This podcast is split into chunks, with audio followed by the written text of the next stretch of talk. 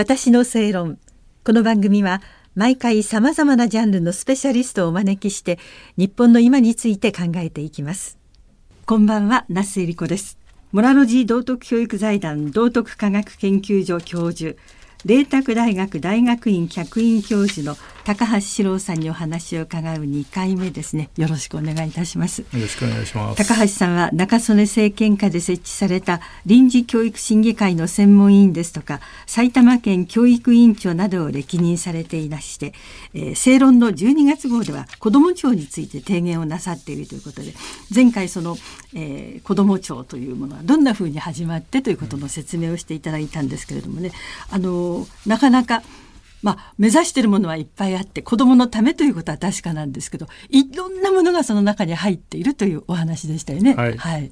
あの一番ね私がね問題だと思ったまあこのこの論議のね危うさとかね、はい、軽薄さが感じられたのが名称問題なんですね。もともと子ども家庭庁という名前だったんです。はい、民主党の案ですら子ども家庭省ですか？ら家庭が入ってるわけですね。家庭、はい、はい。それはつまりね子どもの問題というのはその家庭の問題と密接不可分なんですよ。うん、子供だけの切り離された問題じゃなくて、あくまで家庭との関わりで議論されなきゃいけないんですね。うん、ところがなぜその本来のえー、子ども家庭庁という家庭が削除されたかというのはいつ取れたんですか？これはね、山田太郎議員、自民自民花子さんと山田太郎議員が共同事務所を作って勉強会を始めたんです。自民党の自民党の、はい、そうですでこの二人が菅さんにえー、持っていったんですね。うんうん、でその山田議員のホームページにですねどういうことが書いてあるかといいますと彼らが中心になっている勉強会に講師として招いた、えー、虐待、まあ、自分が虐待を受けた経験のある女性から虐待を受けた子どもたちは家庭という言葉に傷つくと指摘されてこれを踏まえて家庭が削除されたと。あ確かにねその家庭というと虐待を受けた子はそれで傷つくということがあるかもしれないけども、それを全体の名称を変更する理由にしてはねこれはいけないよねという話だと僕は思うんですね。はい、なるほど、はい、それでまあでも一応まあ 子ども庁という名前になっているということなんですけども、はい。はい。はい、い。ろんな問題があるとおっしゃいましてね、はい、はい、どうですか？あのね、それもう一つね子供っていう、ね、言葉なんですよね。今ひらがなで行動もって書いてるでしょ？子供はい、はい、本来はね漢字の子供でいいんですところが、はい、一般的には普通「子」は漢字で「ど」もひらがなになってる。これがまあ多くのところで使われてる言葉なんですね、はいはい、しかしねそのもともとは子供の「ども」というのは家来どもとかあの差別用語だという人たちが いるんです。大人のお供をするとか家来どもとか。ああなるほど。つまり隷属的な差別用語だと。はあ、ええ、はい、ところがねそれはあの事実に反するので例えばですね文部科学省はですね公用文では漢字で、えー、子供に統一したんです。これ平成25年ですけどね、うんはい、えー、文科省は子供には否定的な意味はないとして、うん、公用文中の表記を漢字の子供に統一しました、はい、東京都や広島県の教育委員会も同様なんですけどね。はい、で行政機関での漢字表記というのは、まあ、常用漢字表というのがあるんですが、そこでは公用文では子供という漢字を使うということになってるんですね。うん、つまりどもはあの差別用語じゃないんです、はい、それをまあどもは差別用語だと言ってひらがなに。ひらがなにしてるんですけども、はい、子供という漢字とどもというひらがなをこう折衷してるわけですよね。あはい、多くはね、はいはい。でそれも変じゃないかと、うんいうので前の首相補佐官の木原稔さんが問題にして、はい、それで今ひらがなで行動もになってるんだ。こんなことを言ったらとても失礼かもしれませんけれども、はい、子供がその差別どもは家来だとか差別だとかいうふうに考えたこともなかったしもともとそういう意味なんだとか言われたところで、うん、今そう思ってる人もそんなにいないんじゃないかと思うのにそんなことで延々揉めるよりももっとなんかやることがあるんじゃないでしょうか。まあそうですね、はあ、ただまあ皆さんその一般的に漢字でこうひらがなでどもが多いですから、はい、マスコミなんかでもね。はい、あのどうしてかなということを知らない方が多いんで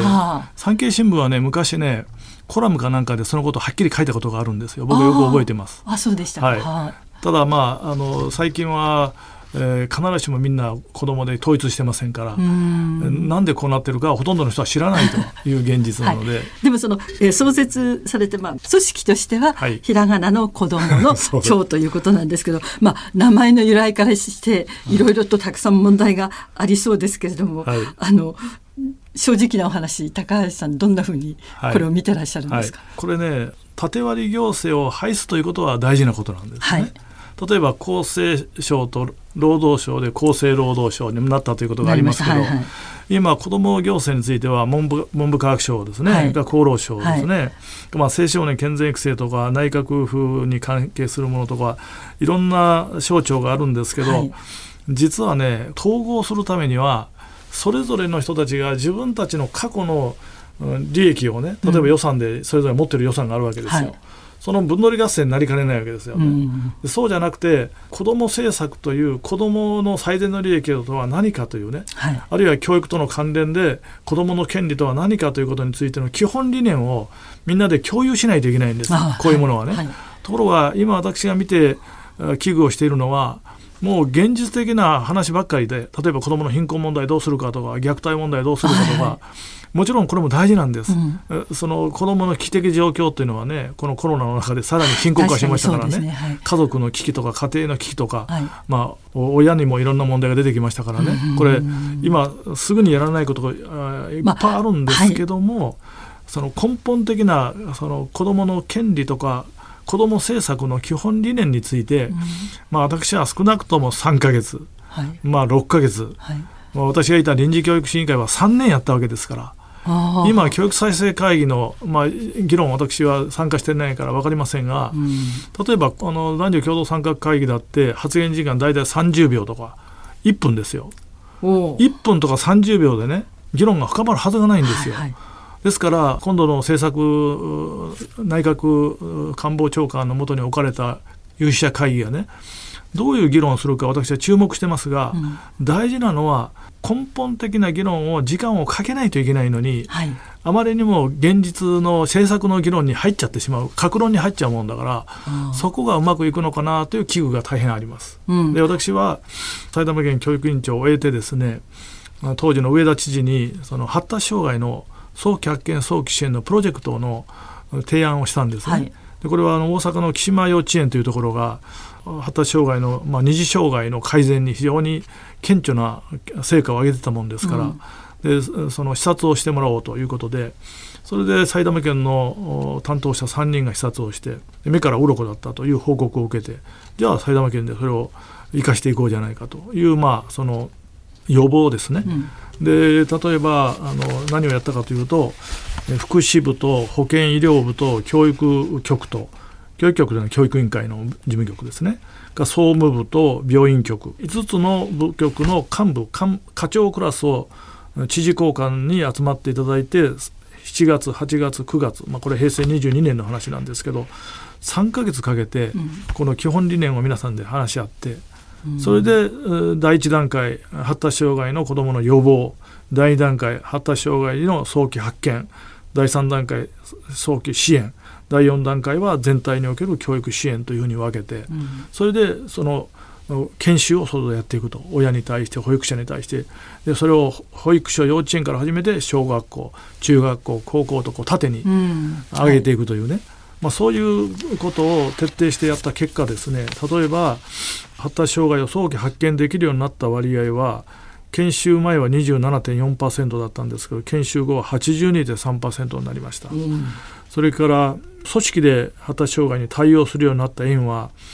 79.6%ほぼ8割になったんですね、うん、例えば特性に合わせた声かけや気になる子どもの記録をするようにしたとかというような問題です。それから一番大きな変化は保護者が変わったと。発達障害児の保護者の意識が変わったと。これが84.7%なんですでどんなに変わったかというと、はい、感謝の言葉や笑顔が出るようになったとか子どもの状態を受けられるようになったとか保健センターと連絡を取り合うようになったとか、うんうん、つまり発達障害と受け止めないで発達をでこぼこと受け止めましょうと。なるほど。発達は誰でも個人差があるんだから、はいはい、いい方を長所を伸ばして。見てそれをいきましょう、えー、まあ、実際にその、えーと、埼玉でなさったその一つ一つの目先のことではなくて、はい、関わる人たちがみんな集まって、はい。はい、共同の、えー、理念というか、方向を向いて研究をして、はい、そして少しずつ積み重ねていくことによって、はい、あの大きく変化していく、はい、それを、まあ、実際に高橋さんは経験なさって証明してらっしゃるということで、子ども庁においても何が必要かというと、今もうあの本当に今子どもの問題がたくさんあるから仕方ないのかもしれないし、もたもたしてるとどんどんどんどん悪くなるよっていう気持ちもあるのかもしれないけれども、格論よりももっとその大きな組織っていうのは、総論をきっちりと、はい、あの作った上で対処していかなければいけないと、はい、それが今子ども庁にとってはとっても大事なんじゃないかというふうにお考えだということですね、あのつまりですね子ども問題というのは対症療法とね根本療法と、この車の両輪があるわけです。あ。その対症療法は今すぐ虐待問題どうするかという話貧困問題どう解決するかという、うんがいじめ問題も、まあ、この後出るかもしれませんが、あの実はいじめ問題なんかもね予防が大事なんですよ。だからところが今、いじめっ子をどうするかいじめられっ子をどうするかとかね、はいはい、そういう話に、えー、皆さんは目を奪われてるわけです。しかしそのもちろん今現実に起きているいじめに対して対症療法必要なんです。例えば法律を作る必要がある、しかしもっと大事なのは予防なんだと。家庭で親がどう関わるかがいじめを予防するために最も大事なことなんですね、だからこの問題についてこの子ども庁を作ってもっと予防の問題にこの問題行動の予防というところにもっと研究を重点を置いてでそれをねやったのが実はね僕はすみません、本当にお時間がなくなってしまってもったいないので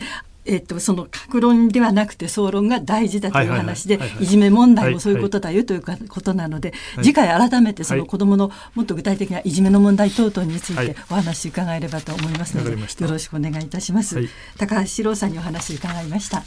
私の正論お相手は那須恵理子でした。